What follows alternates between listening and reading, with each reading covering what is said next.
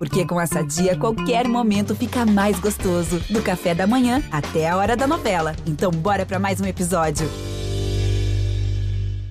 Agora vocês vão entrar no Mundo da Luta. Salve, salve galera! Sejam muito bem-vindos a mais uma edição do podcast Mundo da Luta, podcast especializado em esporte de combate. Eu sou Marcelo Russo do Combate.com. Essa semana trago aqui dois camaradas meus e vamos conversar com dois convidados muito especiais. O primeiro já está aqui aguardando, vou apresentar para vocês daqui a pouco. Vou falar primeiro com meus camaradas aqui, Bernardo Edler, narrador do Esporte da Globo. Tudo bem, Bernardo? Tudo bem, Rússio? Tudo bem? É, já vou até adiantando, o Zeca está aqui com a gente. Um abraço para ele também. Muito bom estar tá aqui mais uma vez. É isso, Bernardo já adiantou aí, Zeca Azevedo, nosso outro componente aqui da mesa, é do produtor do, do combate também do Esporte da Globo. Beleza, Zeca?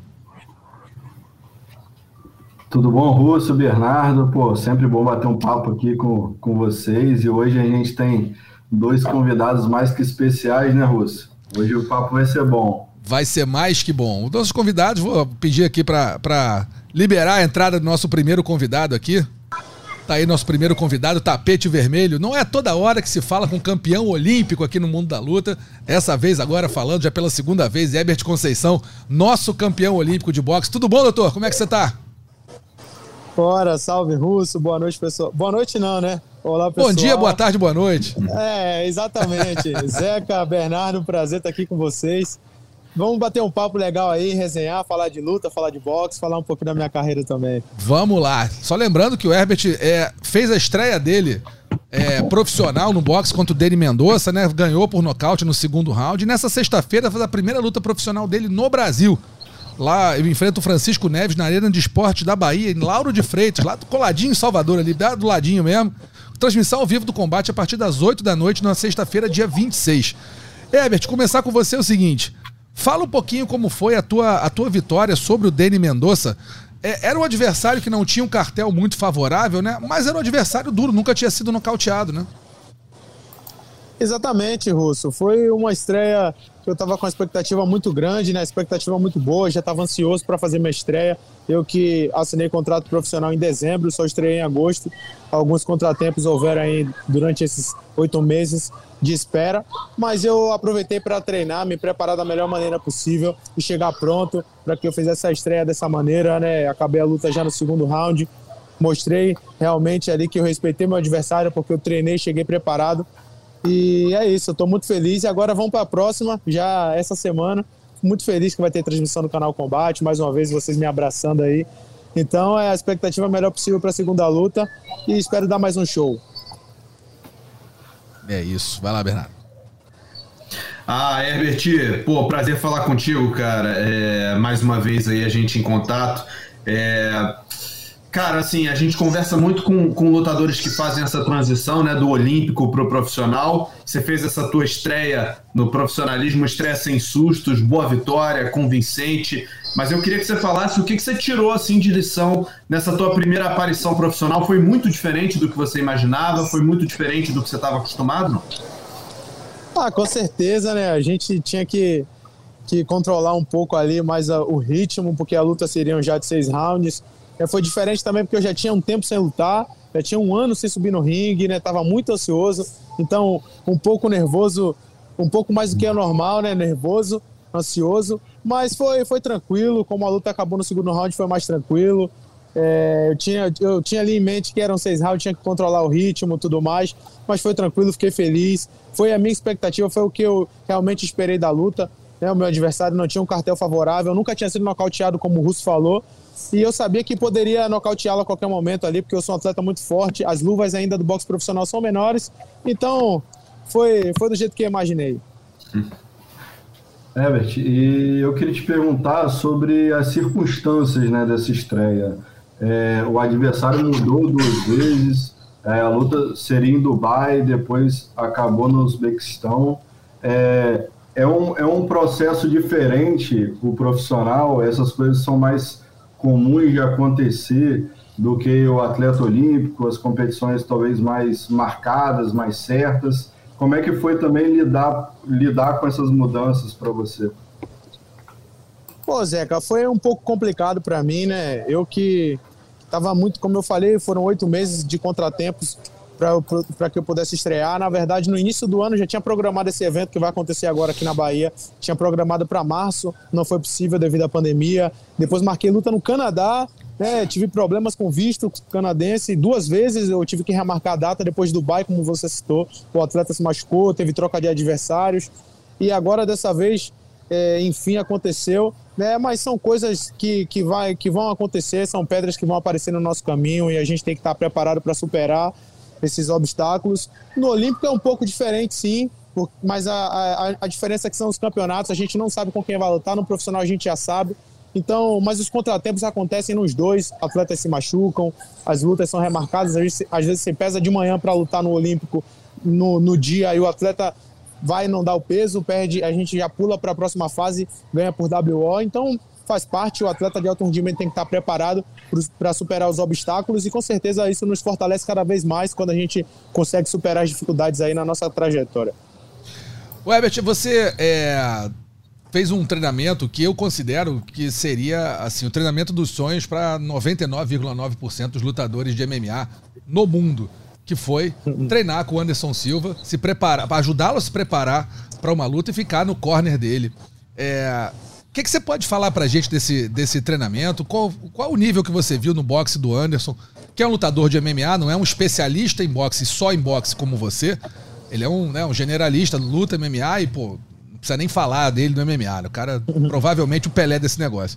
Como é que foi para você é, essa experiência de treinar com o Anderson, ficar no corner dele? O que, que você pôde observar do nível dele que você pôde absorver para você dessa experiência?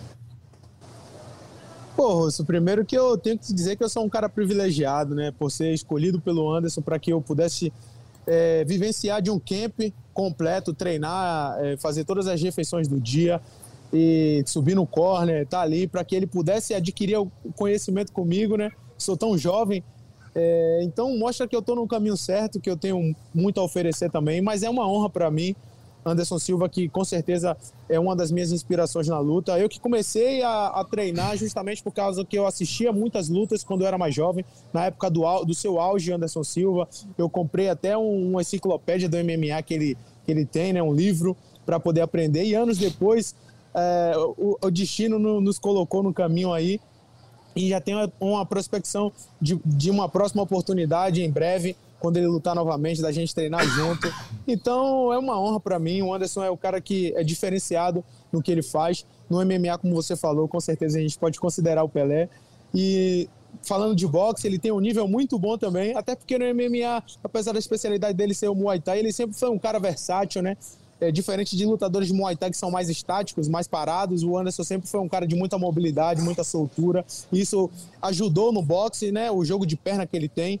Apesar do boxe só bater com os braços, mas o jogo de perna é muito importante. Uhum. O Anderson é um cara muito habilidoso, muito experiente, com uma surpresa positiva no boxe e com 47 anos está fazendo coisas que muitos jovens aí têm dificuldade de fazer. Então, o Anderson tem um futuro incrível aí no boxe. A idade é que não, não deixa ele ter uma, uma carreira é. tão longa, mas com certeza aí ele tem, tem condições de fazer algumas lutas e nos trazer felicidade novamente. Te impressionou alguma coisa na movimentação dele, ou alguma coisa que ele fez ali, Herbert? Te, te, impressionou você como, como boxeador agora profissional? Ah, com certeza. É, o Anderson é um cara muito habilidoso, né? Eu achei que ele te, teria um pouco de dificuldade é, por conta do MMA, é, os movimentos diferentes, né? Às vezes ele querer chutar alguma coisa, fazer alguma imersão de chutar, mas não, o Anderson é um cara muito, muito tranquilo, se adaptou muito bem ao boxe, é, tem um, um, controle de distância incrível, assim, tem um, sabe usar muito bem a sua mão da frente, ele é canhoto, né? No boxe é, a gente tem uma prioriza geralmente é, mão de trás, quando a gente tá com, lutando com atletas canhotos ou os canhotos com destros, mas o Anderson, mesmo sendo canhoto, tem um controle de distância muito bom com a sua mão da frente, tem uma mão da frente muito habilidosa. E o diferencial que eu vi é que ele tem uma mão seca, né? E no MMA ele já tinha muitos nocautes, já nocauteou com jab no, no MMA e no boxe Sim. também. A gente pôde ver na sua luta de apresentação contra o Bruno Caveira. Ali você vê que no movimento, involuntariamente, ele deu um, um knockdown ali no, no seu adversário né, que é o Bruno, são até amigos, um cara também muito gente boa. E foi uma coisa que foi natural, ele nem, nem colocou força no golpe, o golpe pegou saiu, né? muito bem encaixado, saiu, exatamente. Ele tem uma colocação de, de golpe muito boa. e tem um golpe, golpe seco. Então, o, do, o golpe não precisa ser forte, basta colocar no lugar certo que ele, que ele acerta e consegue nocautear. Incrível a habilidade do Anderson. Boa. Cara, muito legal te ouvir falar do Anderson, porque quando a gente escuta um profissional de uma luta é, como o boxe, e se fosse a mesma coisa também do taekwondo, do muay thai, falando com, com esse nível de detalhamento e com esse respeito, a gente vê o quanto o Anderson Silva é, foi importante e é importante ainda para as artes marciais como um todo, né? E, e sabendo que ele gosta de boxe, que ele quer praticar boxe, ter esse teu aval é muito legal, assim, de verdade. Mas é, falando um pouquinho da tua luta agora, você vai voltar a lutar na Bahia, né? Você tem algum registro assim de, de qual foi a última vez que você pôde atuar é, na frente do, do, público baiano? Você tem pretensões de continuar atuando pelo Brasil por enquanto? Como é que tá a tua, tua cabeça em relação a isso? Tá. Pô, é, eu estou muito feliz de estar tá lutando na Bahia novamente, né? Mas na minha primeira vez no profissional. Eu que já lutei campeonatos né, de base na minha fase preparatória para a Olimpíada, mas minha última luta na Bahia foi em 2016, eu ainda era juvenil. É, então estou de volta depois de alguns anos aí, quase sete anos. Então eu espero sim fazer lutas aqui, não só esse evento, mas como outras também, não só na Bahia, mas em todo o Brasil, porque a gente tem que estimular o, o brasileiro a consumir o boxe também. A gente a gente fala que o, que o boxe não é tão visto e tudo mais, mas a gente não estimula, não realiza eventos aqui. Então, eu quero, quero ajudar nessa mudança, quero fazer parte desse processo é, de ajudar o brasileiro a consumir, de fornecer o produto para eles, né? E eu quero me tornar um ídolo nacional também, depois um ídolo internacional, mas eu quero fazer o meu público aqui primeiro me conhecer, me prestigiar mais do que nunca, principalmente na minha terra, onde eu recebo maior parte do, do carinho do público brasileiro, onde eu convivo, onde eu moro. Então eu estou muito feliz e a minha expectativa é muito boa para que eu faça futuras lutas, outros eventos, São Paulo, Rio, outros locais também do Brasil, porque a gente tem que estimular o consumo do boxe no Brasil, que o boxe é muito, muito grande e a gente precisa explorar. Herbert, queria te perguntar sobre o seu adversário, então, falar um pouquinho da luta em si, o Francisco, enfim, qual, qual que é a tua expectativa, o que, que dá para falar desse, desse duelo particularmente, e saber também, enfim, imagino que a festa vai estar tá armada aí em Lauro de Freitas, né, na arena de esportes aí. Como é que tá a expectativa de família, amigos, todo mundo vai, imagino que vai querer chegar junto lá, né? é, Zeca, com certeza a mobilização tá grande aqui do público, de toda a galera para para poder prestigiar o evento. E eu fico feliz com tudo isso. É, vejo que sou muito querido aqui é, espero retribuir em cima do ringue todo esse carinho. Sobre o meu adversário, não tenho muito do que falar, né? O cartel dele não é, também não é um cartel positivo, mas ele é um cara, como eu já pude conhecer um pouco, é um cara muito raçudo, é um cara que não, não se entrega na luta, é um cara que perdeu as suas lutas, mas todas as suas derrotas foram derrotas é, com lutas duras, né? Lutas equilibradas. Então é um cara que vai ser um adversário difícil para mim. E não importa quem seja, eu sempre treinarei como se fosse título mundial. Essa é a maneira que eu posso, é, que eu tenho para respeitar o meu atleta, é me preparar da melhor maneira possível, porque eu tenho que esperar tudo de lá para cá. O interesse é de ganhar é todo dele, né? O holofote, se ganhar, o holofote é meu, mas se ele ganhar, imagina a festa que ele não vai fazer. Vai Ganhou do campeão olímpico, olímpico, né? É isso. Exa exatamente. A minha cabeça é a mais cara ali em cima do ringue. Ele não tem nada a perder, então eu tenho que me preparar 120%, não 100%, 120%, 200%. E é isso que eu estou fazendo todos os dias. Agora já estou na reta final, é só o polimento mesmo. Agora estou na fase de corte de peso, já estou quase atingindo a categoria. E estou bem preparado, espero retribuir em cima do rio de carinho do povo baiano, porque aqui a galera tá ansiosa. E aí, meu amigo, é murro na cabeça, como dizia nosso Carlos Boi e vários outros aí, comandante nosso do, do MMA. O Herbert, eu vou te fazer mais uma perguntinha, mas antes eu vou abrir aqui para o nosso segundo convidado. Não sei se você sabe que ele está vindo aqui com a gente, mas esse aí a gente tem que levantar, bater continência, fazer todas as reverências. Pode abrir aí, Maria. Ó quem chegou aí. É o homem, rapaz. Opa. É esse, é o homem. É Celino Popó Freitas, nosso tetracampeão mundial. Herbert, tetracampeão mundial. É bom sempre a gente falar nisso, porque esse cara aí foi diferenciado, mas para mais de metro como dizem por aí. Popó, obrigado pela sua presença aqui. Estamos batendo um papinho com o Herbert aqui.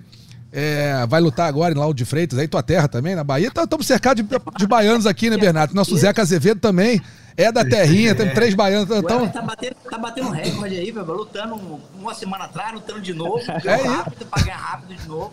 Dá pra é fazer mais uma, mais duas lutas esse mês, viu? Depois dessa. Uma por semana, né, Popó? Vai só ali, ó. Toda sexta. Mas é isso mesmo, né? Você pega uma luta que o adversário não, não impõe tanto perigo, tudo, você tem que acabar logo para não dar moral para ele se aparecer, né? O Weber é feito de uma forma muito, muito, muito tranquila, tudo. O bom é quando a gente sabe que o adversário não é a altura, né? E a gente acaba logo para não dar moral para ele e mostrar que a gente chegou lá e fez o nosso trabalho. E o Weber fez de uma forma muito, muito, muito top mesmo. Parabéns pela luta, não tive a oportunidade de parabenizar você todas as vezes, Eve, que você pegar um adversário que você perceber que não é da sua altura, não lute pro público, não lute pra audiência, não lute pra ele, mata, meu irmão, arranca a cabeça, porque vai falar assim, pô, esse é o cara, esse é o cara. Não deixou o cara crescer, não deixou o cara fazer merda nenhuma.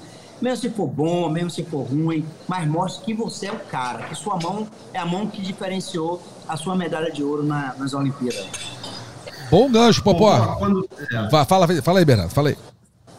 Não, é porque é, o Herbert tem uma história olímpica que difere um pouco ali da trajetória do Popó, mas são dois baianos crescendo na mão do Luiz Dória. É, Popó, você se vê um pouco refletido no Herbert, assim, nesse começo de carreira, é, nessas primeiras lutas. O, o, quanto você, o quanto passa de filme na tua cabeça vendo a trajetória do Herbert? Não só dele, né, mas como o boxe baiano como um todo, né? A gente olha o boxe baiano, tem baiano indo para as Olimpíadas, desde as Olimpíadas de 88 em Seul, né? O Joyce Santana, Joyce. que é o presidente da federação aqui. É, aí depois você vê meu irmão Luiz Cláudio, que foi para as Olimpíadas de Barcelona em 92.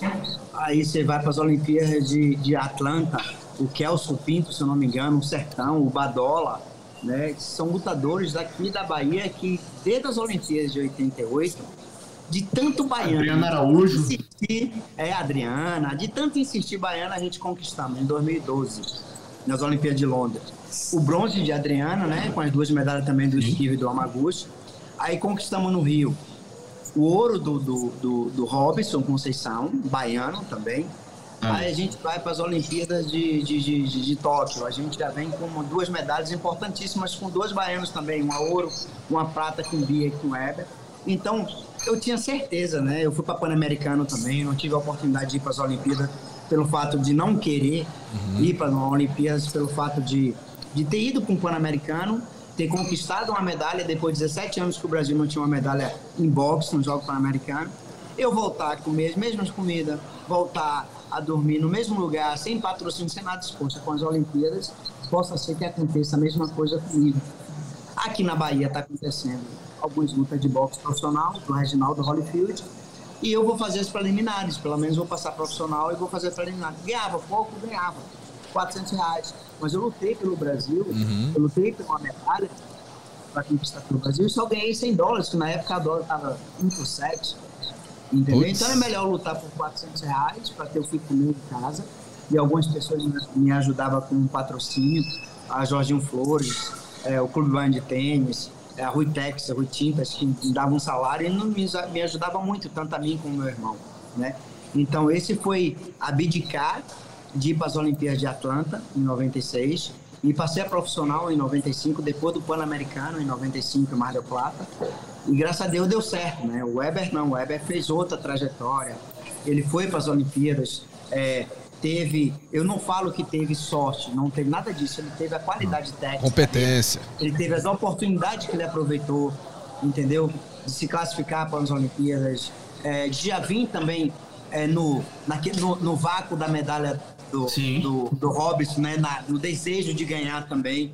E esse desejo de ganhar um talento, a qualidade técnica dele, tudo que o pessoal fez na Confederação Brasileira com a equipe, com a equipe olímpica, né, com a equipe é, é brasileira na Confederação, que na época, se eu não me engano, o, o, não sei se Mone, acho que Mone era o treinador dele, junto com um outro menino lá, o Moreno lá, que, é, que, é, eu, não, eu não tenho... Mone Matheus?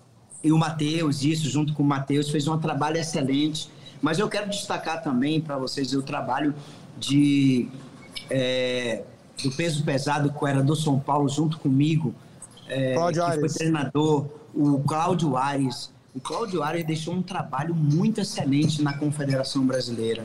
Deixou medalhas importantes. Ele deixou a medalha de. Quando ele saiu da Confederação Brasileira como treinador, ele deixou a medalha de prata e bronze com, com Adriana, com Esquiva, a de prata com, com, com Esquiva, a de bronze com a Yamaguchi. Ele deixou a medalha de ouro também com, com Robinson, tudo. Então, o trabalho que, que, que o Cláudio Ares fez e deixou uma base muito boa foi muito importante. Muito mesmo para vocês que conquistaram essas últimas duas medalhas aqui. Então, eu quero ressaltar isso, que a gente lembra sempre dos treinadores atuais e a gente não lembra dos treinadores é, que passou por vocês e deixou um negócio muito bacana, entendeu? Então, E ele tem participação ativa também comigo, conjunto- Popó. Ele tem participação ativa. O Cláudio também tem participação ativa comigo. Esteve junto até o ano de 2020, junto com a Confederação, até um ano que eh, precedeu a Olimpíada. Então, com certeza, tem um legado positivo na equipe e principalmente na minha medalha também. É importantíssimo, importantíssimo falar desses nomes mesmo, porque às vezes a gente fala muito do lutador, fala muito do atleta, e principalmente do atleta que ganha, né, Popó? A gente acaba esquecendo os atletas que de repente não ganharam uma medalha olímpica, não foram ouro, como você foi campeão mundial, o o Herbert, o Robson, e todos os medalhistas brasileiros lá, desde o do Servilho, mas é importante falar desse pessoal todo, porque pavimentaram o caminho do boxe brasileiro, e em particular do baiano, para chegar cada vez mais longe, né? É, o- é, é, são os caras que fazem a diferença até no nosso corner, né? Quando a gente chega É. no round, que o round foi muito difícil, tudo, que eu enxerguei a luta de uma forma, o treinador enxerga totalmente diferente, de uma forma totalmente diferente. E ele consegue colocar na nossa cabeça a forma que eu posso mudar, a forma que eu posso é, é, é, conduzir a luta naquele momento, né? Então eu acho que, que eu acho que 50% da luta sou eu com minhas mãos e 50% das da luta é com o meu treinador me orientando, até fora do ringue, até é, na hora que eu tô lutando, ele dá um estoque que a gente tem ouvido muito bom, né, pelo fato de ser já lutador já que tem ouvido, que é muito importante, né? A gente consegue fazer realmente o que os, o que os treinadores é, pedem, né? Faz isso, pô, é muito rápido, né? Ação é ação, pá!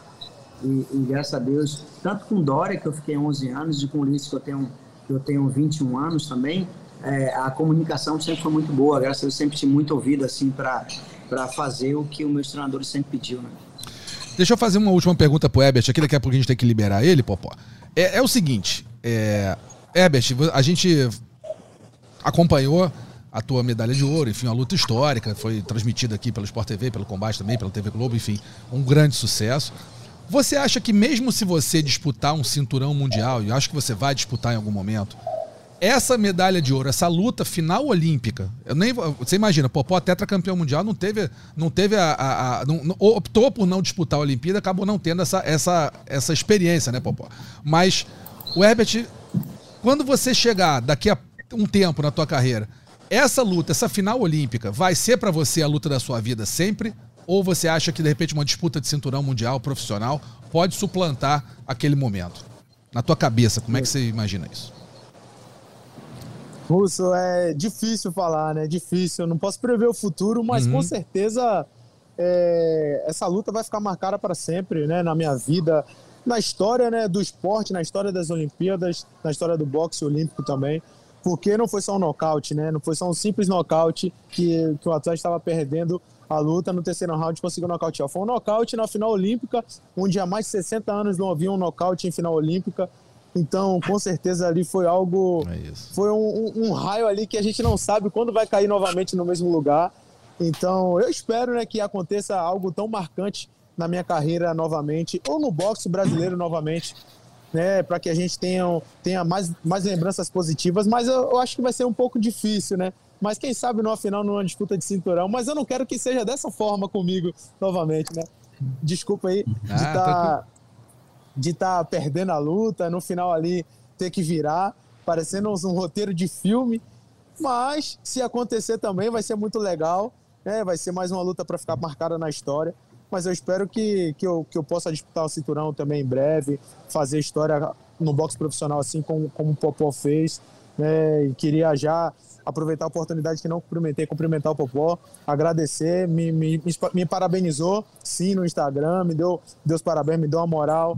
É, agradecer pelo carinho, agradecer, parabenizar pela sua trajetória, que com certeza os nossos atletas de hoje, eu e tantos outros que estão surgindo agora, estão, estamos colhendo frutos né, do, do que você fez, do que ele fez pelo nosso esporte, pelo boxe. Então, se hoje o canal Combate está transmitindo a minha luta, se hoje o boxe tá, tem, tem, tem um pouco de, de prestígio, é devido também à história que todos esses caras, como Popó, como, como Kelson Pinto, como, como Eder Joffre, como Sevilho de Oliveira, como Sertão, campeão mundial também. Como algum, desculpa se eu esqueci alguns Miguel de Oliveira, Maguila, tem tantos e tantos. Miguel de Oliveira, Miguel de Oliveira faleceu recentemente, grande atleta também, Maguila, perfeito, excelentes lembranças.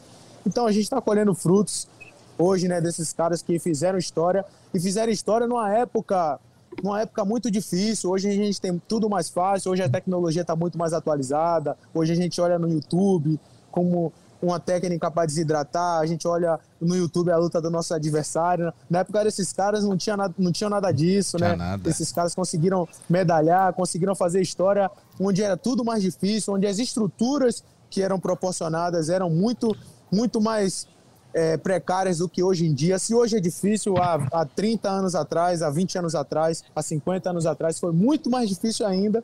Então, eu fico feliz de estar colhendo bons frutos hoje. Espero também fazer a minha história, construir a minha história. Já estou construindo para que o nosso boxe, futuramente, os outros atletas também possam desfrutar de um momento melhor ainda. E quem sabe eu, eu numa final, no, numa disputa de cinturão, consiga mais novamente uma luta histórica.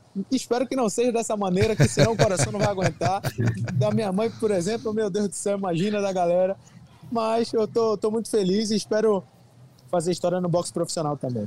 Perfeito, Herbert. Obrigado pela tua presença aqui, cara. A gente sabe que você tá com os compromissos aí, também tá no corte de peso, deu uma atenção pra gente. A gente lembra que o Herbert luta contra o Francisco Neves na Arena de Esportes da Bahia, em Lauro de Freitas, às 8 horas da noite dessa sexta-feira, dia 26, com transmissão do canal Combate. Herbert, obrigado. Grande abraço, amigo. E parabéns sempre, cara. Parabéns sempre. É um grande ídolo brasileiro aí.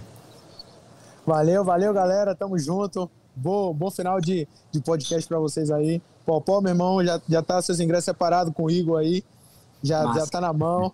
Tamo junto. Vai ser uma honra ter você presente lá para prestigiar o evento, prestigiar a luta. E espero é, responder as expectativas. Espero novamente lutar bem, fazer, fazer o meu, meu papel ali em cima do ringue, pôr meu ritmo em cima do, do meu adversário.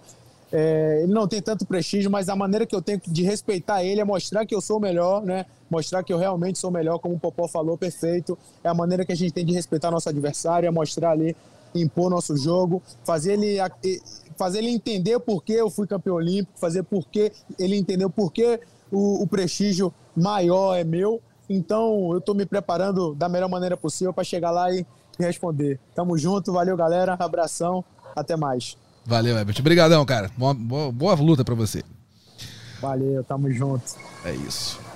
Vamos continuar aqui com o Popó. Popó, Pô, cara sensacional o Herbert, né, cara? Você vê que, que é. É, é, um lutador diferente mesmo, não só em cima do ringue, mas fora. Pô, articulado, um cara muito bom de falar, assim como você, fala bem pra caramba também, consegue passar suas ideias muito bem. E parece ser um cara muito do bem, né, cara? Você, é aquele cara que você gostaria até de ser amigo. Aquele cara É verdade. Eu, eu, gostei muito do. Ele foi comentarista da minha luta contra o Whindersson Nunes. As colocações dele, tudo foi muito, muito bacana. A forma que ele conduziu os comentários, tudo. Foi, acho que foi a primeira vez que ele, que ele foi comentarista de uma luta, tudo. E colocou realmente de forma muito técnica, muito, muito legal. Eu gostei muito da, é, dos comentários dele da minha luta contra o Whindersson Nunes.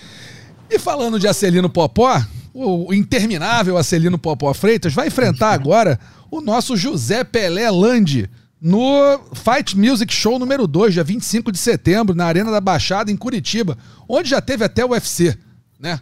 Quero saber, Popó, o seguinte, como surgiu essa luta contra o Pelé? Como é que foi a negociação para essa luta? E o que, que a gente pode esperar dessa luta, Popó? Que é um tetra, como a gente já falou, tetracampeão mundial, um dos maiores boxeadores da história do esporte, contra um grande lutador de MMA, um dos, na época dele foi o número um do mundo, na, na categoria, acho peso médio, se eu não me engano.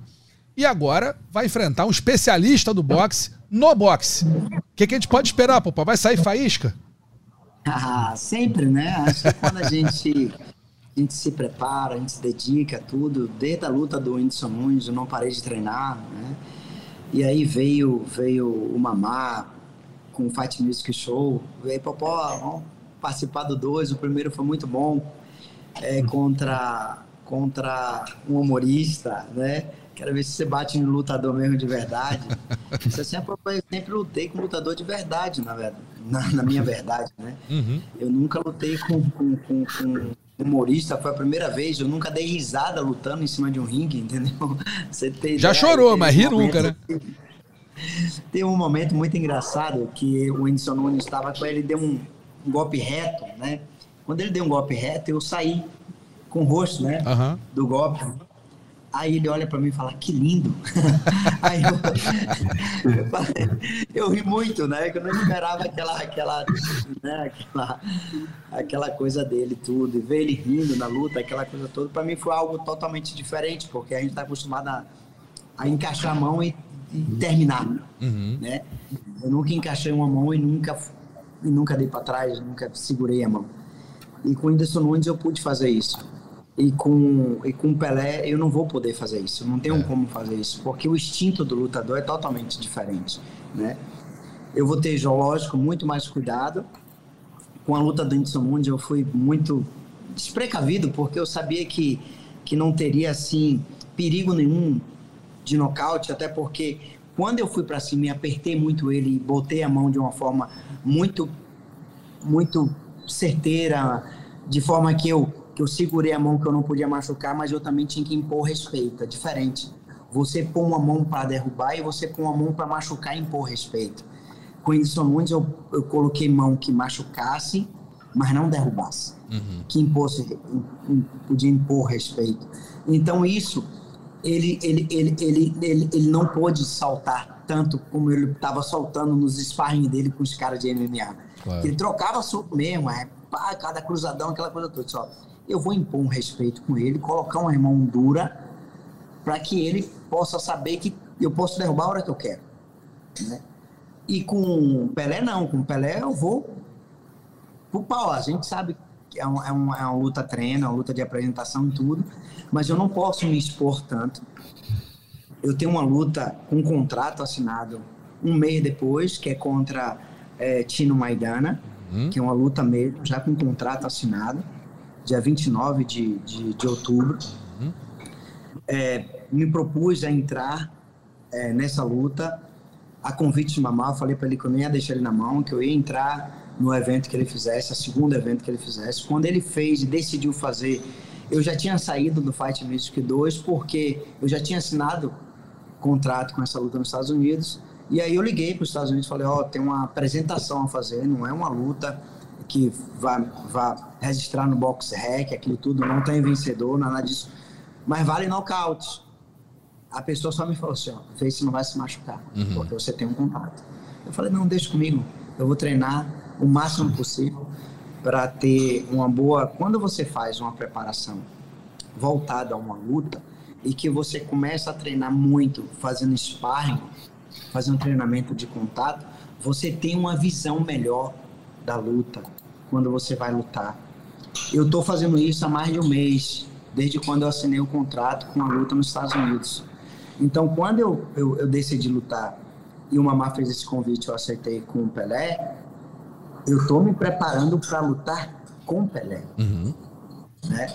Eu estou me preparando para fazer um bom ataque, eu estou me preparando para fazer uma boa defesa e estou me preparando também fisicamente bem para aguentar oito rounds e não apanhar oito rounds. Né? Aí as pessoas falam, ah, mas ele é um especialista. Não, ele é especialista sim, não em boxe.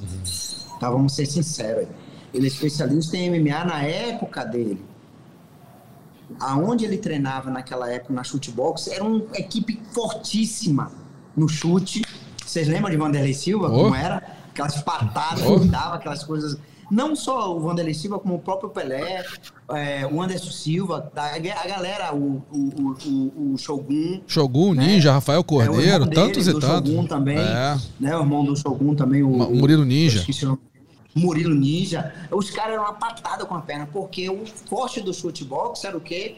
Era o, o, o, o- o Muay Thai, Uhum. né? Era o kickbox, né? Então ninguém nunca viu o, o, o, o Pelé lutando boxe. Puro, né? Boxe Você puro. nunca viu falar assim, pô, Pelé era foda, ela, desculpa aí, era Não. forte no, No Tá tranquilo. No boxe, no, no boxe no, no, no, no, Pride, no boxe no UFC. Uhum. Não era isso tudo.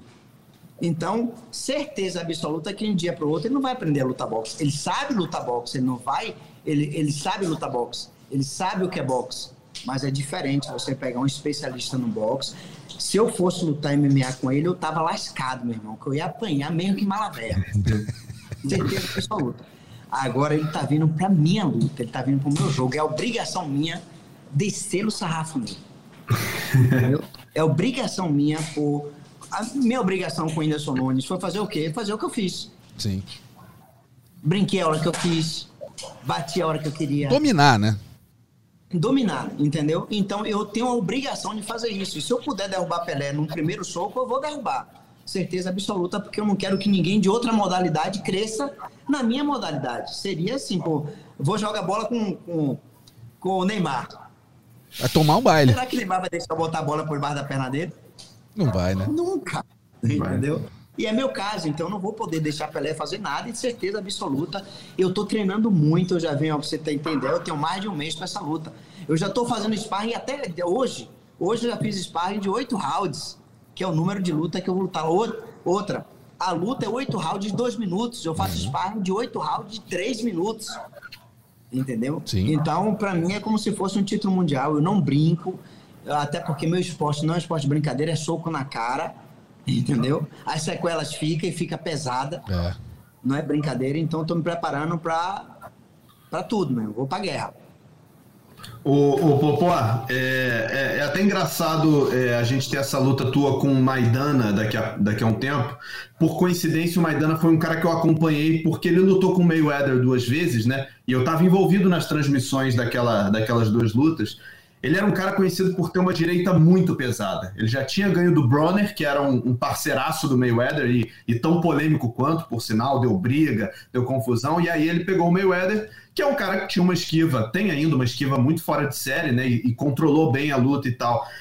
É, o que, que você acha que daquele Maidana ainda vai ter na luta com você? Você acha que ele ainda tem a pegada de outros tempos, que ele tem o ritmo de outros tempos? Eu acho que pegada é uma coisa natural, que ninguém tira né? Ele continua com a pegada. A gente não sabe se ele vai ter a mesma, a mesma possibilidade de colocar essa pegada em prática. Ele estava com quase 150 quilos, cara. Ele estava obeso pra caramba. Ele estava lá em cima. E o peso que a gente vai lutar é até 75 quilos. Metade do peso que ele estava. Entendeu? Ele tá baixando peso, eu estou acompanhando o treinamento dele, aquela coisa toda, né? É, o atleta, quando ele é profissional, ele sabe, ele sabe o limite dele, ele sabe até onde ele vai, ele sabe como perder peso, aquela coisa toda, sabe o. Até ele sabe o limite, da onde ele pode ir, da onde ele não pode, né? E, e, eu tenho certeza que, que vai ser uma luta boa. Ele fez duas lutas contra o Mayweather, uma todos acham que ele ganhou, né? Muito incontestável. Tudo. Sim. É, mas é outra, uma outra brincadeira boa, um salário bom, né? Sempre é bom, muito né? Bom. sempre é bom, sempre ajuda, né? É um salário muito bom, uma bolsa muito boa lá fora, apesar que a gente deixa 30% lá, mas é um salário muito bom, mesmo a gente pagando 30% para o governo americano. Mas é isso, eu já venho, já estou me preparando. Isso, a luta contra a Pelé vai ser um treinamento para falar assim, poxa, eu posso chegar lá contra a Maidana e e vencer de uma forma muito, muito boa, muito inteligente, muito técnica, até porque o que eu fiz com o Whindersson Nunes foi muito bom, foi muito técnico, foi muito inteligente, foi uma coisa boa e com a luta realmente valendo, uma luta realmente é, profissional, eu posso ser melhor. De certeza eu posso ser melhor. Hoje eu, eu não tenho aquele vigor físico que eu tinha nas minhas lutas, de blá, blá, blá, blá, aquela coisa toda. Hoje é mais pensado, acho que hoje eu estou melhor, hoje eu estou mais técnico e posso mostrar algo melhor, posso tirar algo da manga da, da minha camisa, né, das minhas luvas, na Isso. verdade, que vocês viram um pouco. Eu acho que na luta do Whindersson Nunes, depois você vê um pouco, colocar a mão onde eu queria, né, ou nocautear qualquer round. Eu acho que hoje eu sou mais inteligente. Naquela época eu era mais a força, mais a, a, a, a, intuição, a, genética de pegador, de querer derrubar logo. Hoje eu acho que estou mais inteligente, dá pra gente tirar mais um pouco do boxe, do boxe que eu tenho para mostrar para o mundo. Pô, pô, eu queria te perguntar, assim, é, por que enfrentar o Maidana agora, né? Um cara que é, acho que sete anos mais novo.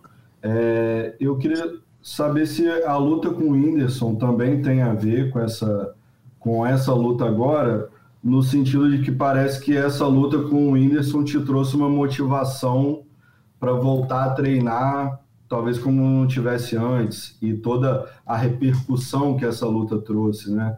É, foi uma luta que era impressionante acompanhar aquele dia na rede social, só se falava disso, né? É, então, é, a luta com, com o Maidana agora vem no, né, em função dessa repercussão, dessa motivação que a luta com o Whindersson te trouxe. Por que fechar essa luta agora, nesse momento, com o Maidana? Pois é, Zeca. É, é, é, eu tive um crescimento muito grande né, em termo internacional. Né? Falaram muito lá fora dessa luta minha, dessa minha é, possível volta, tudo. Por isso que surgiu a luta contra o Tino Maidana. Né? é, e me ofereceram essa luta com ele. Justamente meu promotor, né? É, lá nos Estados Unidos, que está comigo desde 97, para você ter ideia. E ele que está fazendo essa luta, que é a Banner Promotion, o Arthur Pelulo. Ele que me convidou para essa luta. Viu o resultado da luta contra o Whindersson Nunes. Viu re, o resultado também das redes sociais, o que a gente cresceu muito a nível, a nível Brasil, a nível mundo também.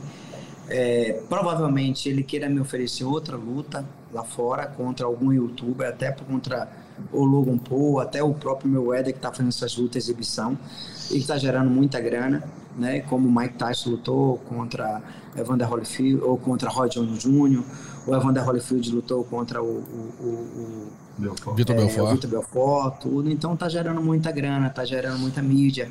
E a mídia que, que, que eu conquistei aqui com a luta, pô, você fazer uma luta e nessa luta você, em menos de 10 minutos, você ganhar 3 milhões de seguidores, é porque a luta foi muito importante.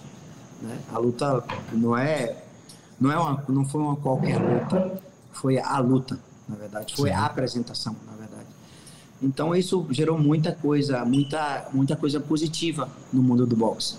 E eu voltei realmente para esse para os holofotes, porque é impressionante, eu saía na rua, os pais falavam, ah, filho, o Popó ali, foi campeão mundial, aquilo tudo, nosso campeão, aquilo tudo, vamos tirar uma foto. Hoje em dia são os filhos que falam, papai, o, o cara ali, que o Popó ali que lutou contra o Whindersson Nunes, entendeu? então é outra era, e essa era digital que a gente tá muito forte agora.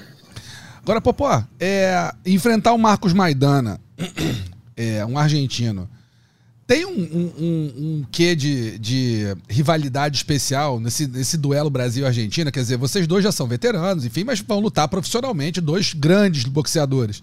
O boxe argentino é um boxe muito forte. Né? O brasileiro, principalmente o baiano, também um boxe muito forte, campeão, multicampeão olímpico aí.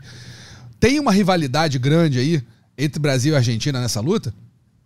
Sempre teve. Sempre teve, é, né? Não pode, sempre tudo. Até, até se a gente for jogar good ou jogar jogar peão, a gente com a Argentina a gente vai querer ganhar para ele. Tem certeza. Dá mais, dá mais porrada. Dá mais vontade. Eu, é, o boxe da Argentina sempre foi forte. Sempre. sempre, sempre foi muito forte. Eu acho que é, em todas as histórias do boxe, já teve mais de 50 campeões mundiais na Argentina. Foi, foi. Enquanto aqui no Brasil, acho que já, já 7, 8, se eu não me engano. Na Argentina já teve milhares, para você ver que o boxe é muito forte aqui do nosso lado, né? A rivalidade vai ter, certeza absoluta, né? tanto da nossa parte como da parte deles. Eu não vou querer perder, ele também não vai querer perder, vai querer mostrar o serviço, o trabalho dele. Eu também vou querer mostrar. Eu não vou querer perder, não vou querer apanhar. Ele também. Aí vai ser uma outra guerra. Né? É verdade. Deixa eu te fazer uma pergunta rapidinho. Bernardo, só me dá licencinha rapidinho, só uma, uma, uma curiosidade que eu tenho muito grande, Popó. É o seguinte: você fez grandes lutas na sua carreira. É, e a gente conversando com muitos atletas, às vezes eles, a, a gente imagina que a grande luta da vida do atleta é a luta que valeu o cinturão, ou que valeu o título mundial, ou o, a, a, medalha de ouro olímpica. Mas tem alguns atletas que falam: não, a minha grande luta não foi aquela, a minha grande luta foi aquela que pouca gente conhece, mas que, que mudou minha vida, ou que ficou na minha cabeça como a minha grande exibição. Eu queria saber de você qual foi a grande luta da sua vida? Foi contra o Caça Maior? Foi contra o Alexandrov? Foi alguma luta na, na base, ou quando você. aquela luta que te permitiu, como você falou, ganhar um pouquinho de dinheiro e botar um pouquinho mais de comida dentro de casa? Qual foi a grande luta da sua vida, cara? Eu digo que teve duas lutas. Uma, o lado profissional, né? E outra, o lado família. O lado família foi a luta contra o Alexandrovski, né? Que eu tive que pagar uma casa fiado, mudei a vida da minha família, aquela coisa toda. Eu acho que essa luta foi a luta da mudança de vida. Né? Agora a luta que eu assinei o meu passaporte, que eu mudei assim a história assim do cara que chegou, que o cara é bambam mesmo do boxe e tudo, foi contra a Casa Maior. Hum. O cara cubano, o campeão olímpico, invicto, tudo. Eu assinei o meu passaporte, a galera viu que eu cheguei para chegar, que não era só um nocauteador, era um cara também que podia ganhar uma luta de 12 rounds, onde eu levei 45 pontos no rosto contra a Casa Maior, tudo. Então, então a luta que realmente, particularmente mudou a minha vida foi a luta contra o Alexandre, foi o meu primeiro título mundial. Agora a luta que eu assinei o meu documento, o meu passaporte para mostrar qual era top bam bam bam, foi a luta nos Estados Unidos contra o em Las Vegas contra o Casa Maior. Casa Maior. Só lembrando, o Anatoly Alexandrov, lutador russo que o Popó enfrentou, conquistou seu primeiro cinturão e o Alexandrov saiu de maca com um balão de oxigênio. Só pra galera lembrar. Eu, essa, luta, essa luta eu já falei com o Popó outras vezes aqui, uma outra participação dele. Eu te, faço questão de lembrar que é, é, a luta que me marcou do Popó. O Popó ganhou do Casa Maior, uma luta muito bacana, que até o Casa Maior contestou, enfim, teve uma polêmica danada, e que todo mundo, no fim, acabou você ganhando mesmo. Mas a luta a. Né? Unânime, unânime. Mas ele, a polêmica veio dele, né? Ele dizendo que não, é. que não caiu, que, que, não, que, que escorregou, enfim, aquela confusão toda. Mas a luta que é eu me lembro. Muita gente, tem, muita gente acha que o golpe, quando pega no queixo, o cara cai, o cara fica tonto, é só o golpe. Não. Você pode dar um golpe no peito, o atleta cair, abre contagem, claro. porque quem derrubou o atleta foi o golpe. Uhum. Né, o Joe Cortez, que era árbitro, viu que eu dei um golpe no peito dele. Quando ele caiu, abriu contagem, que foi o golpe que derrubou ele. E o Casamaior não estava esperando, porque ali já era dois pontos. Sim. Outra, o Casamaior deu um golpe inválido que tirou um ponto dele uhum. né, também. Isso me ajudou muito, né, porque a luta estava muito equilibrada. Então, isso que me ajudou nas decisões unânimes dos, dos, dos três árbitros. Foi sim. E, e essa luta foi realmente a luta a, a, mais. Né, o pôster do Popó, assim. Mas para mim, eu como fã de boxe, acompanho boxe há, pô, tô com 49 anos, acompanhei muito boxe. Bora, bora, fazer, um, bora fazer aí um, um, um baixo assinado aí, o pessoal do, do Premier Combate, que já uhum. tá começando a fazer boxe. Sim. Vamos colocar lutas de boxe também do passado, tudo. Você tem muitas lutas boas de Mike Tyson. Nossa senhora. Né, que a Globo transmitiu, muitas lutas boas também. Julio César Chaves. Também. Eu preciso, se eu Pessoal do Premier Combate, se precisar de algum comentarista, se precisar de alguém para apresentar essas lutas, eu tô aqui. Aí. E vocês estão aí para me ajudar, tá? Fechadíssimo. Fechadíssimo. Comentarista dele desse não precisa de mais nada. Então, essa luta com o Alexandrov, para mim, foi a grande luta, a, a, grande luta do Popó na minha vida. Essa foi a grande luta que eu lembro sempre, que eu. Acho que foi a que eu mais vibrei. A do Popó com o Alexandrov. Vai lá, Bernardo. Uma luta três, três horas da tarde, cara, de um sábado. Foi, cara. Acho que foi em Londres, né? Foi, foi na França, em Ah, foi na, França, foi na França, isso mesmo. Isso. Foi na Europa, lembra que era na Europa, tem razão.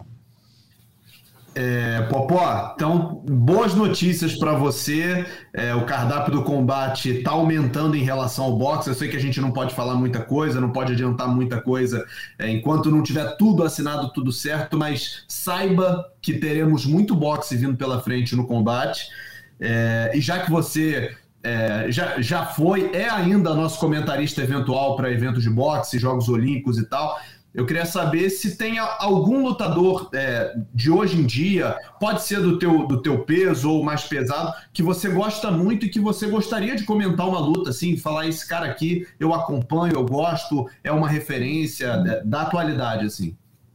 Olha, eu gostaria de apresentar, de ser comentarista da luta de, de Robinson contra é, a, próxima, a próxima luta dele. Eu esqueci o nome, eu tô com outro nome na cabeça, mas o nome não é esse. Ele vai disputar o título mundial dia 24 de outubro, o sábado. 20, quando todo mundo. de setembro. O Shakur Stevenson. Isso, o Chacon, né? Isso, Chacon. Eu gostaria de fazer essa luta porque Robson tem muita qualidade para ganhar, tem gás para isso, tem inteligência para isso. Eu gostaria muito de ter de ter comentado a luta dele contra contra Oscar Valdez, né? E ter falo ali que ali foi um roubo muito grande. Né? Tomaram a luta dele, ele ganhou aquela luta. Eu gostaria muito né, de, de enaltecer e colocar a qualidade desse menino. Tem uma qualidade muito boa. Bom, pô, eu ia na, na, na, no caminho aí que o Russo perguntou da, das lutas importantes na sua carreira. Você que já encheu Balbininho, é, Las Vegas, Fonte Nova, Nilson Nelson, Brasília, muita luta em Miami.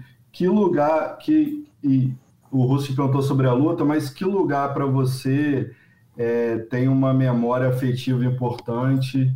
é, muita luta em casa, muita luta fora, palcos grandes de boxe, mas qual, qual lugar que tem na, na sua memória afetiva muito importante? Ah, o Bobinho, cara. O Bobinho, assim, era o celeiro ali, dia de sexta-feira, boxe, tudo. Infelizmente, a FIFA só acabou com, com tudo que existia aqui de bom pra gente, sabia? Eu não sei como é que o governo, cara, federal naquela época deixou a FIFA fazer, entrar no Brasil e fazer o que fez com todas as estruturas que existia ao lado do ginásio de, de ou estádio de, de, futebol, sabia? Eles, eles, eles colocaram aqui uma lei aqui e infelizmente os governos estaduais aceitaram isso, foram frouxos, cara, marica mesmo, de deixar a FIFA entrar. Aí a FIFA vai aqui para Salvador, tira o ginásio Antônio Bobino, tira uma piscina olímpica, tira várias modalidades que tinha em volta da Fonte Nova, uma academia de boxe que existia há mais de 20 anos, a Academia Bahia, você tinha ginástica olímpica, judô, é, o próprio ginásio Antônio Balbino, que depois não teve mais ginásio nenhum, não teve local é, que colocasse um ginásio multiuso aqui em Salvador. Não só aqui, com mais 12 sedes da Copa do Mundo. Né? Eu fui, eu quando era deputado federal, eu fui eu fui embaixador assim do, da Copa do Mundo e a gente criamos uma comissão, eu, Romário, Darley, Derley, para a gente fiscalizar as obras da Copa do Mundo, né? Mas infelizmente, infelizmente os governos estaduais a gente não tinha tanta é, é, é, é nome, não tinha tanta força, na verdade, para frear as cadeiras superfaturadas em Brasília, as cadeiras superfaturadas em Cuiabá, é, o ginásio sendo demolido em volta do ginásio que custaram milhões e foram tudo demolido, piscina olímpica, aquela coisa toda. Infelizmente a gente não tinha voz, aquela grande voz de deputado para falar não, não vai, não pode.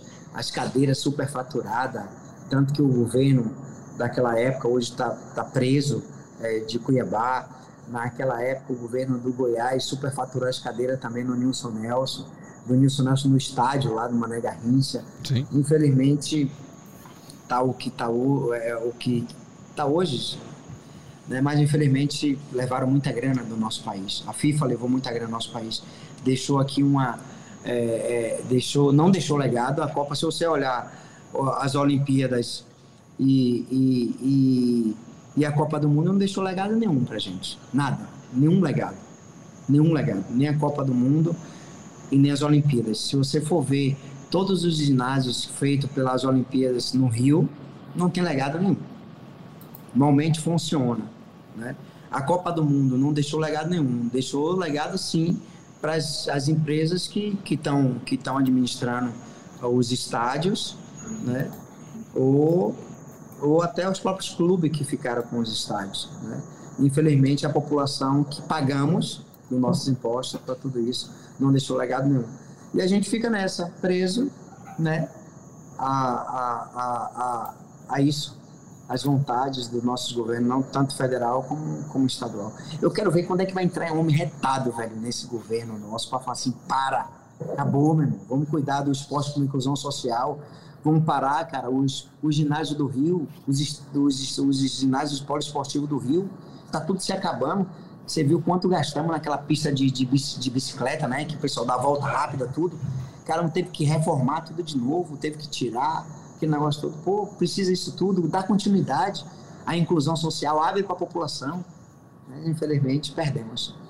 O, o Ebert não, não vai ter a chance, né, de lutar no Balbininho, né? Seria, por exemplo, estar tá lutando em Salvador e fazer essa luta no Balbininho seria, pô, com certeza casa cheia, público baiano de volta assistindo um atleta da casa no boxe, né? Não, e outra coisa, tem espaço ainda para ter até um, um, ginásio de esporte na, em volta da, da, da, Fonte Nova, né? Mas eles tiraram mesmo para botar estacionamento, para o estacionamento ser pago, para o pessoal ganhar dinheiro, cara. Infelizmente. Complicado. É, terrível. Quem lutou no Bom Menino aproveitou uma boa fase, aproveitou um bom momento, porque o ginásio era muito bom, o público era bom, o público gostava, o público que estava ali acompanhando todas as sexta-feiras. Tinha cultura de ir lá já, né? Cultura, era cultural mesmo. Vai ter boxe Bom Menino essa semana. Pô, essa aí a gente divulgava. Naquela época não tinha as redes sociais de hoje, mas a gente tinha, tinha Orkut, a gente tinha. É, é, as mensagens, a gente tinha o telefone orelhão que a gente divulgava para a galera, né? Mas, infelizmente, a gente tem que ficar a mercês e baixar a cabeça e achar que tá tudo bom. Pô, pô, eu tava, tava pensando aqui quando você estava falando, você, falou, você citou seu irmão que lutou, Olimpíada, enfim. Eu me veio na cabeça aquele filme, é, Os Dois Filhos de Francisco, né? Que é do Zezé de Camargo e Luciano. Também tem a série Os Irmãos Freitas, também, né, falando um pouco da história de vocês. É, e tem uma cena no, no Dois Filhos de Francisco que o Zezé de Camargo e o Luciano voltam para casa onde eles viveram na infância, muito muito humilde, né? No interior lá de Goiás. O Zezé de Camargo fala: pô, tenho tudo hoje, tenho fama, tenho dinheiro, tenho né, carreira, mas eu fui feliz é aqui. Aí eu tava olhando, por exemplo, a sua casa. Sua casa hoje é uma bela casa, você tá com todo o merecimento, você mora numa casa muito bonita.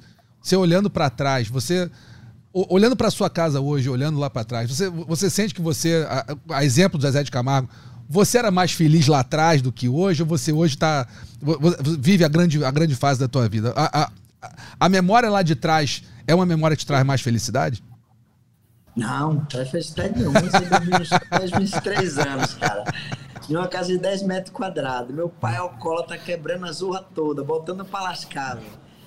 É, minha mãe fazendo faxina o dia todo, coitada. Pra lá e pra cá, pra sustentar a família, não sinto saudade nenhuma. nenhuma não tem romantismo, nenhuma. né, Popó? Era vida real não, mesmo, né? Não, não, tem ninguém, ninguém tem, cara.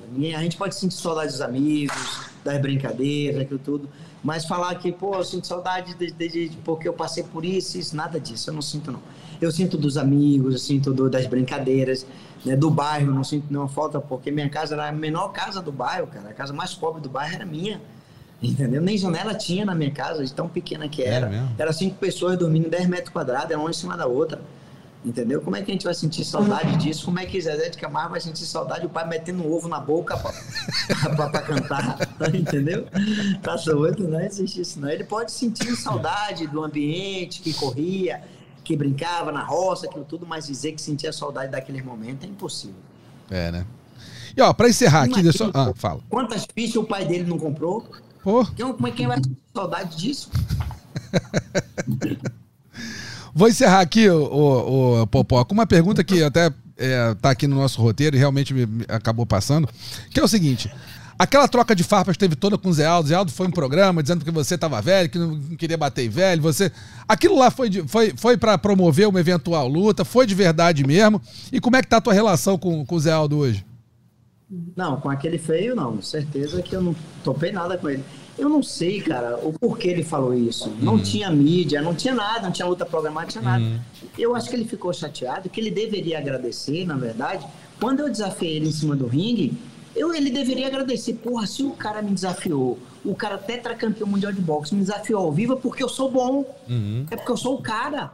Eu não vou desafiar qualquer galinha morta por ao vivo com audiência lá em cima, com recorde de audiência na TV, desafiar um cara que seria ruim. Ele deveria agradecer, só que ele achou que isso foi uma ofensa para ele. O que ele fez, chegou um Danilo Gentili falando que eu era gordo, que eu tava gordo, que eu não consegui, que eu tava velho, que eu não consegui derrubar o Whindersson Nunes porque eu tava velho, aquilo tudo. E mentiu, ainda foi mentir, entendeu?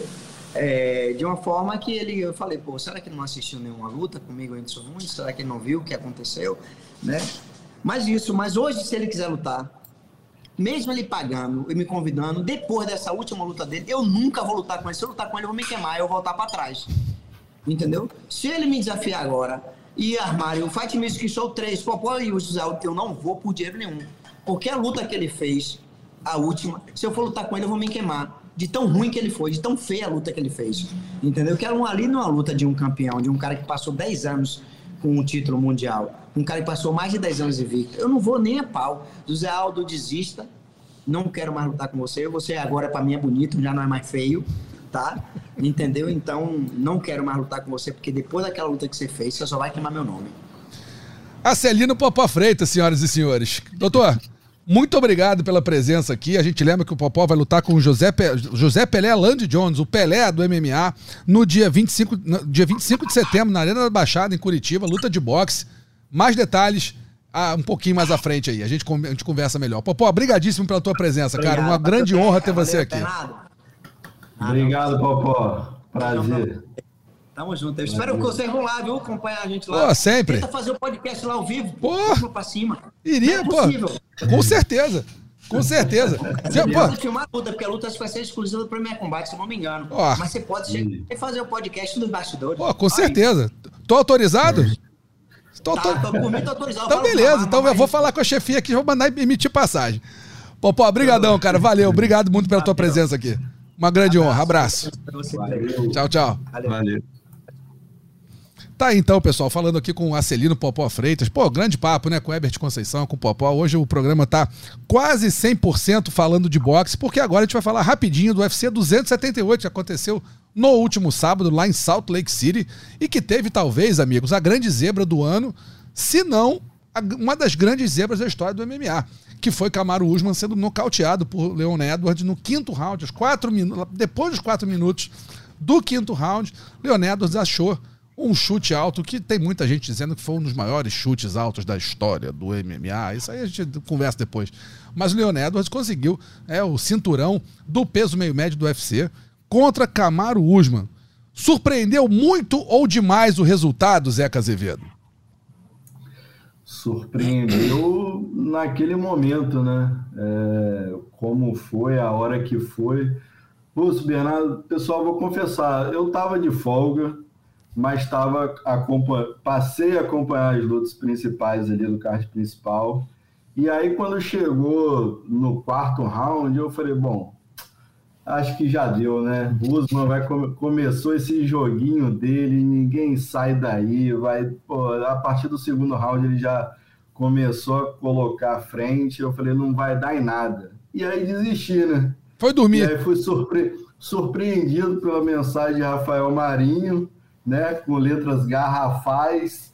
Eu falei, meu Deus, o que, que aconteceu? Veio palavrão, veio, enfim.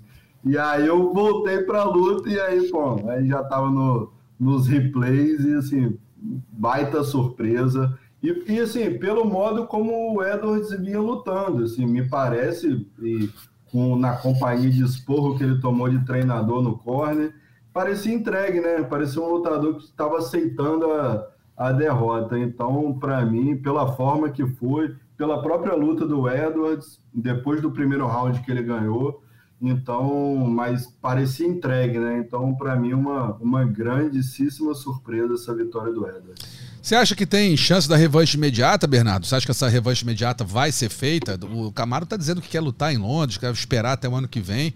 E que não está não tá muito apressado para fazer essa luta, não. Tá, consegue tranquilamente esperar pela revanche. Acha que ela sai mesmo? Ah, cara, tem que sair, assim. Eu, é, até ia perguntar para vocês, mas eu acho que é uma. É, o resultado é tão surpreendente quanto é tão zebra quanto a derrota da Amanda Nunes para Juliana Penha, assim, né? Aquela que, que sai de onde a gente não tá esperando, que quebra a banca mesmo. E principalmente da maneira que foi, né? Num quinto round, com o cara praticamente dominado, a luta é, conduzida ali 12 por 8. Então, não, é aquela que você não sabe de onde vem, por que, que aconteceu. Mas eu acho que, pelo tamanho do Camaro Usman, pelo campeão que ele foi é, e pela dominância, né? Ele estava a uma vitória de alcançar um, uma marca do Anderson Silva. É obrigação do UFC dar uma revanche. E se for o caso, né, da, da segunda luta justificar, tudo bem uma trilogia mas a revanche é obrigação. Se contratualmente tiver tudo certo, é, em termos de, de bolsa, de salário e tal, eu acho que não existe outra possibilidade. É, nunca. Você a Amanda e o, e o, próprio Glover também, né? Que a gente também achou que merecia, do jeito como foi, né? O próprio Prohasca também comportou. Sim. Faz todo sentido, né? Como você citou a Amanda, acho que o Glover vai ter a chance dele, acho que o Usman também tem que ter mesmo. É, eu acho que vai ter. Eu não vejo muita alternativa, mas jamais subestimem Ramzat Chimaev junto ao coração de Dana White. Esse aí, eu nunca, não sei. Eu acho que essa aí pode, pode, né? Papai Dana pode tirar. Ó. se ele merecia. Não, Aí, merecer sem dúvida. Vai acontecer. É, se vai acontecer, a gente não sabe. Mas assim, eu acho, acho que não dá para cravar, sabe? Na pedra. Vamos cravar na pedra. Pô, trilogia, vai ser fazer terceira luta e foi. Para mim, 90%. Acho que é uma boa, uma boa possibilidade. Agora, é, não dá para ignorar Ramzat Shimaev, não. Dana White adora esse cara. E eu acho que se tiver é alguém. Se, é, se tiver alguém para. Pra... É, se tiver alguém para furar a fila do, do Camaro, vai ser o Ramzat. Não tenho dúvida disso. Acho. Mas vamos ver o que, que vai acontecer.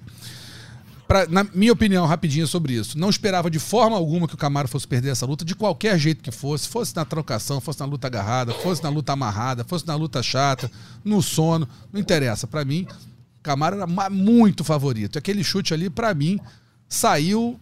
Cara, não vou dizer que foi sorte, porque não foi. O cara preparou o golpe, não. jogou direto, né? Uma finta direto, jogou o pé. Só que eu acho que o Camaro estava muito confortável na luta. Ele não estava ligado mais na luta. Ali para ele, para mim, era uma formalidade. Faltavam 56 segundos. Ele falou, ah, vamos, vamos ver o que vai acontecer. Desculpe. Vamos ver o que vai acontecer. E aí acabou um pé na cara, encerrando aí uma carreira, uma carreira não, mas uma sequência, né, muito muito sólida do Camaro no, no de vitórias do Camaro no UFC.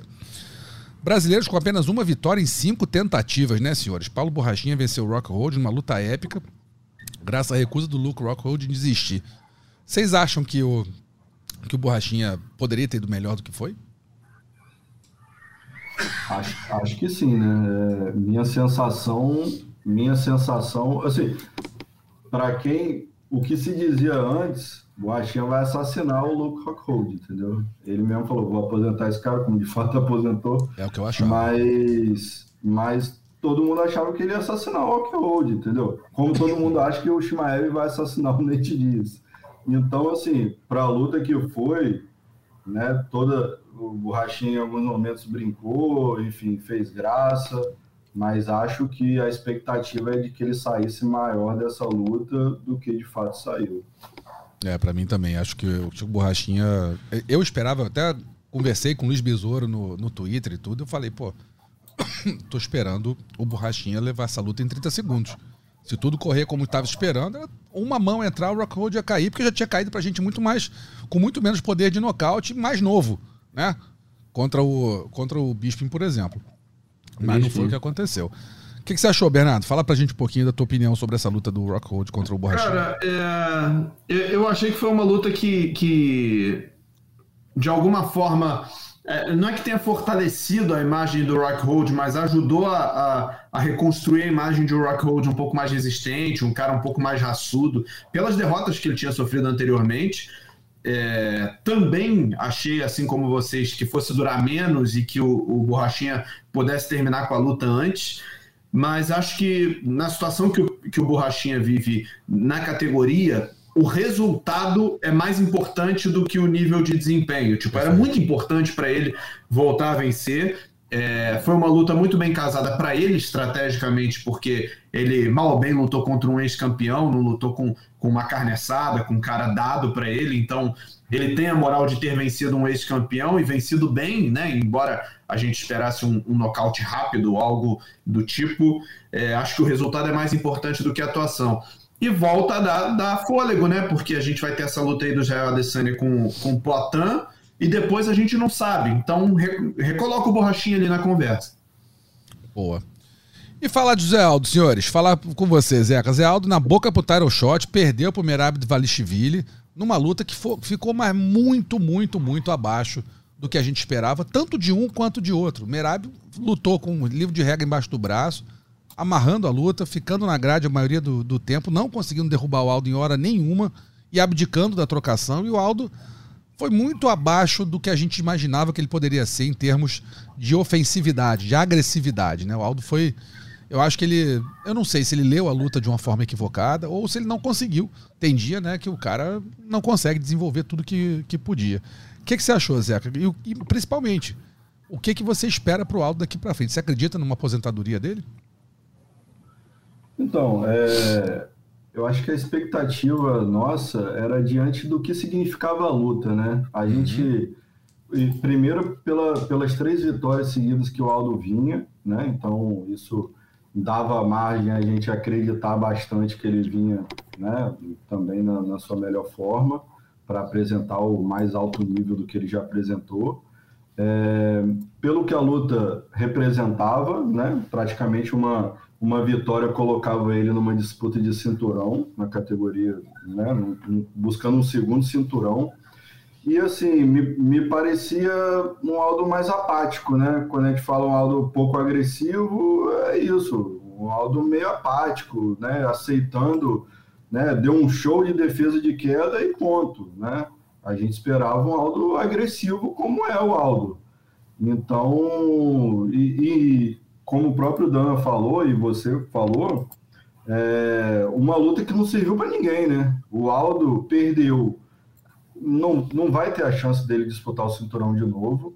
Se eu não me engano, ele tem mais uma luta no contrato. Ele pode encerrar a carreira agora, ou ele pode encerrar talvez no Rio de Janeiro, né, em janeiro, no caso do UFC aqui no Brasil. Né? Seria, um, seria um grande final para o Aldo, eu acho. Espero que ele faça essa luta aqui no Rio, ter essa oportunidade. E, e acho que o Merab também desperdiçou a chance dele, né? Porque em tempos de contender series que a gente vê o Dano aí falando, é o cara que se faz uma luta dessa no contender, valeu, obrigado, venceu, um abraço. Volta no Jungle não volta. É, exatamente, ou nem volta. Então, então acho que foi uma luta ruim para os dois, como o próprio Dana falou.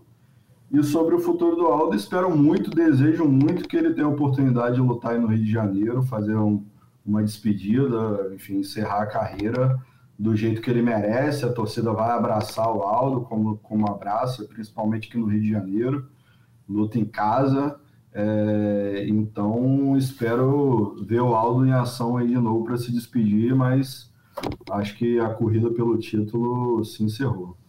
Bernardo acredita, né, assim, fala o que você achou da luta. Você acredita de repente pode ter um Aldo e Dominique Cruz aqui no Rio? Acho que seria uma luta interessante, né? Cara, seria então... uma luta é, maravilhosa, assim, pelo que os dois representam, é, pelo que os dois fizeram pelo esporte, e entendendo que o momento deles já não é deles, né? Já não é uhum. é mais o mesmo de outros tempos. É, complementando com o que o Zeca falou, e eu concordo muito. É, não sei se o Aldo vai permanecer na organização por muito tempo. A gente sabe que a relação é, empresarial entre José Aldo e o UFC né, já não é das melhores há algum tempo. O Aldo já ameaçou deixar o UFC em outras oportunidades, e talvez com esse passo atrás dado na luta é, tenha sido realmente um, um, um momento crucial para ele decidir se vai, se não vai, e imagino que não vá mais tanto, né? E, e aí é, o Aldo já manifestou vontade de lutar boxe, já manifestou vontade de fazer outras coisas e vai ter mais tempo e, e oportunidade para isso, se ele quiser, se assim ele decidir. Mas em relação à luta em si, é, eu esperava um resultado melhor para o brasileiro, torcia por um resultado melhor para o brasileiro, mas eu não esperava que a luta se desenvolvesse muito diferente disso, porque pelo que a gente acompanha é, essa escola georgiana de MMA, assim, os atletas que, que entraram recentemente no UFC, eles têm essa característica muito forte de encurtar espaço, de botar para baixo, de amarrar a luta mas é, eles não são necessariamente showman, não são caras que, que entram para dar um espetáculo, são caras que amarram a luta, ganham por pontos. É, um ou outro pode ter uma mão mais pesada ou um, um jiu-jitsu um pouco mais afiado, mas são atletas que não dão espaço, que encurtam muito bem a distância, que trabalham muito bem grade, mas que cozinham muito a luta. Então, assim, é, eu, eu realmente não esperava que a luta fosse um show eu só imaginei que ela talvez pudesse ter um desfecho melhor para o brasileiro, de repente entrando um chute, uma canelada, bons chutes na base dele, mas aí é, é o desenrolar da luta mesmo. É, são lutadores pragmáticos, né? Tava ouvindo você falar aqui, acho que a, a, definição boa é essa. Lutadores muito pragmáticos é isso, é isso. que vão atrás da vitória em primeiro lugar. Eu fiquei muito decepcionado com a, com a atuação do Zé Aldo. Imaginava que o Mirab fosse fazer isso, imaginava que o Aldo fosse defender como defendeu. Eu só não imaginava que nas horas que ele teve a chance de atacar ele teve uma. Ele deu um ataque bom que foi um chute na perna que o Merab deu uma girada. Depois disso, eu não vi mais nenhum ataque do Aldo que fosse é, digno da fama que ele tem, né? O Aldo é um, pô, um dos maiores nocauteadores da história, uma das maiores lendas. E nessa apresentação dele, ele não mostrou muito isso. Foi lamentável. É, fico triste, porque acho que se encerrou uma possibilidade do Aldo ser é, champ champ, ser campeão duplo, e que coroaria a carreira dele, acho que muito merecidamente, com um novo cinturão, pelo menos a disputa de um novo cinturão, mais uma vez já disputou contra o Petrian e perdeu. Então agora poderia ser é, novamente campeão, de repente se aposentar com o cinturão do UFC é, no ombro ou na cintura, mas não o aconteceu. Aldo com todas as condições, né, Russo? O Aldo com todas as condições de sim. ter ganho do Merab, de ter ganho do, do Sterling, de lutar, fazer sim, luta sim. com o Dillashaw, tudo, né? Com muita condição de ganhar de, de, qualquer um dos dois, porque eu acho que nenhum dos dois ia amarrar a luta como o Merab amarrou. Então, assim, se o Aldo vence essa luta até de forma pragmática, olha, vou, vou girar, vou, sabe, conectar golpe, não vou nocautear ninguém, mas vou ganhar por pontos, era o suficiente para de repente ele ser o próximo desafiante, que eu acho que não tem ninguém hoje. Vão ter que inventar alguém para fazer essa disputa de cinturão contra o vencedor de Dillashaw e, e Sterling. Então, vamos ver o que vai acontecer, mas fica aquela sensação de, putz, podia ter sido um pouquinho só melhor, podia, podia ter ganho essa luta. E tinha condição para isso. Infelizmente não aconteceu. Paciência, vamos ver o que vai acontecer na carreira do José Aldo. A gente vai rapidinho aqui para os destaques da semana: nocaute, finalização e vergonha da semana. Sempre lembrando que os nocautes e finalização, o nocaute e as finalizações, é, os candidatos aqui, estão lá na nossa nota no combate.com. Basta você entrar, poder ver é, todos os candidatos e ver se concorda ou discorda da nossa avaliação aqui. Nocaute da semana nem tem muita discussão. Leon Edwards, chute alto em cima do Kamaru Usman do, no UFC 278. Né, valeu a ele o cinturão e, enfim, não tem muito o que fazer. Acho que todos concordamos, não precisamos procurar muito pela internet para ter um nocaute da semana diferente desse. De acordo. Né? Tá aqui. Protocolarmente todos concordamos, então vamos seguir a, a, adiante aqui. Finalização da semana, temos três candidatos. Nurtilek Alimbekov, um, uma chave de joelho reta, uma Suloev stretch sobre o Essen Magomedov no Open Fighting Championship número 22. Nikita Pod, Podkovalnikov, uma chave de panturrilha sobre o Everton Rodrigues no Open Fighting Championship 22, também mesmo evento. Ou Bubba Jenkins, um mata-leão em cima do Ryo de Kudo na semifinal da PFL. Começar com o Bernardo aí, sua finalização da semana, doutor.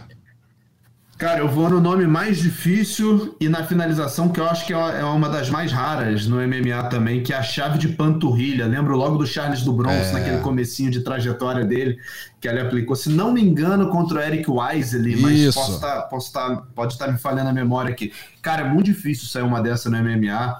Então me desculpa aí o Buba Jenkins, né, que está no, no evento do tamanho da PFL, o Nurtilek Jalimbekov também, mas eu acho que a chave de panturrilha, para mim, está na frente. Zeca. Vou acompanhar o relator. Foi impressionante essa chave de panturrilha. Foi, foi bonito. E foi diferente da que o Charles aplicou no Wesley, né? Porque o Charles pegou as costas é. e conseguiu fazer, acho até mais difícil do que, do que o Nikita Podkovalnikov fez, mas o Nikita estava meio de lado, assim, e conseguiu encaixar mesmo assim e botou o nosso Essen Magomedov para bater. Eu vou, eu vou com vocês. Eu vou também no Nikita Podkovalnikov, então, finalização da semana, é eleição unânime para o nosso Podkovalnikov sobre o Everton Rodrigues, brasileiro Everton Rodrigues, no Open Fighting Championship 22. Vergonha da semana, temos aqui duas possibilidades, senhores. A usada que decidiu testar o borrachinha às 7 horas da manhã, no dia da pesagem, quando o lutador estava na reta final do corte de peso e não tinha nenhuma condição de urinar ou de ceder sangue para coleta. Então, é tão vergonhoso que até o Dana White reclamou da, da, da metodologia lá da agência americana antidoping. Ou Henry Cerrudo dizendo para o Ali Abdelaziz que o Leon Edwards era uma luta fácil, um minuto depois estava com a boca aberta e aquele, aquela famo, aquele famoso olhar bovino, assim, olhando pro, pro, pro octógono, enquanto o, no, o Camaro Usman, que é, é, empresariado também pela Ali Abdelaziz e, portanto, muito mais próximo ali ao Henry Cerrudo, estava semi-consciente caído no chão. Qual de vocês, qual dessas aí vocês concordam, vocês avaliam que seja a vergonha da semana, Bernardo? Ah, cara, é da usada, não tem jeito. É, é muito desrespeito, né? É muito invasivo com um atleta que está num momento fragilizado, um momento às vezes de recuperação, às vezes ainda de corte de peso. É, é, é muita covardia, sim. Acho que o Borrachinha tem toda a razão em, em reclamar, em, em se manifestar, e o UFC pode ser mais ativo em relação a isso. Espero que o Dana White é, é, consiga mediar melhor essa relação da usada com os atletas, principalmente em, em momento de corte de peso. E em relação ao do, do Henry Cerrudo, é o, é o famoso palpite errado, assim, é, questões empresariais à parte, quem nunca, né? Fala assim, não, isso aí tá resolvido e Acabou. quando viu não tava resolvido, né? Quem, não, quem nunca apostou no, no, no cavalo errado, né? Faz parte. É isso. Zeca. É isso aí, perfeito. É, a, a usada, eu fico pensando assim, esses caras vivem de planeta, né? Porque os caras trabalham com isso, entendeu? Não faz ideia. Eles, assim, não foram pegos de surpresa. Oh, meu Deus, o Borrachinha não pode fazer agora um exame de sangue e nem fazer um exame de urina. Como, como iremos fazer, entendeu? Pô, os caras trabalham com isso. Parece coisa de outro planeta, entendeu? É, enfim, lamento, vergonhoso para dizer o mínimo. É. E o Cerrudo é isso aí mesmo, enfim. Estava a frase infeliz na hora errada, então. E foi pego pela câmera. Podia não ter feito. Se, se ninguém Exato. filmasse, passava reto, né? Mas a gente não pode chamar de vergonha, divertiu muita gente, entendeu? Então teve o seu. proporcionou entretenimento. Vamos Proporcionou. agradecer a Cerrudo. É isso, produtor de conteúdo entreteni, en- entre- que entretém, né? Que nos entretém. Isso. É, acho que a usada, concordo com vocês, é a vergonha mesmo. E assim, por que não fazer assim que o cara saísse da balança, né? Não mudar nada. Entre 7 da manhã e 9 da manhã. O cara se pesou ali 9 e meia da manhã, horário local, sei lá, 10 horas. Cara, saiu da balança, psh, vem cá, vem cá. pronto, acabou. Já tinha pesado, já tinha batido o peso, tudo certo, tirava ali o sangue, colhia a urina, fazia o que tivesse que fazer e acabou, não tinha É, nenhuma o razão. Borrachinha é um dos caras mais testados da Pois é. história, daí, desde que ele entrou no UFC, é um dos caras que lidera o lixo de testagem, nunca teve problema. Ah, não fala, ah, será que, pô, o cara tem um físico impressionante, mas nunca foi pego, nunca deu problema, nunca fugiu pela porta dos fundos, entendeu? Então, assim, não tem a necessidade de fazer ali naquela hora, né? Podia, é o que eu tô falando, uma hora e meia depois resolvia o problema e acabava. Não, não ia ter nenhuma mudança. Enfim, nossa usada aí passando uma vergonheira boa para nos facilitar a vida. Senhores, muito obrigado pela presença. Bernardo, valeu mais uma vez, viu, doutor? Prazer sempre, amigos. Tô, tô sempre à disposição. Bom demais o episódio de hoje. Adorei trocar essa ideia com o Popó, com o Herbert, com os amigos. E tamo na área. É isso. Zeca, brigadão também. Pô, a honra foi minha, assim como o Bernardo, registrar, pô, baita, baita papo, baita episódio, pô, bom demais. Bom demais, também eh, gostei bastante. A gente lembra que o podcast Mundo da Luta tá nas notas ali do combate.com, você pode entrar no player ali e ouvir todo o episódio, e também nos principais agregadores de podcast do mundo, ge.globo barra podcasts, que tem não só o Mundo da Luta, mas também todos os podcasts do esporte da Globo, o Spotify, o Google Podcasts, o Apple Podcasts e o Pocket Cast. Produção e roteiro desse episódio são da Adriana Albuquerque, edição da Maria Clara Lenk. Semana Bom, que vem grande tem abraço mundo. mais Mundo Valeu. da Luta.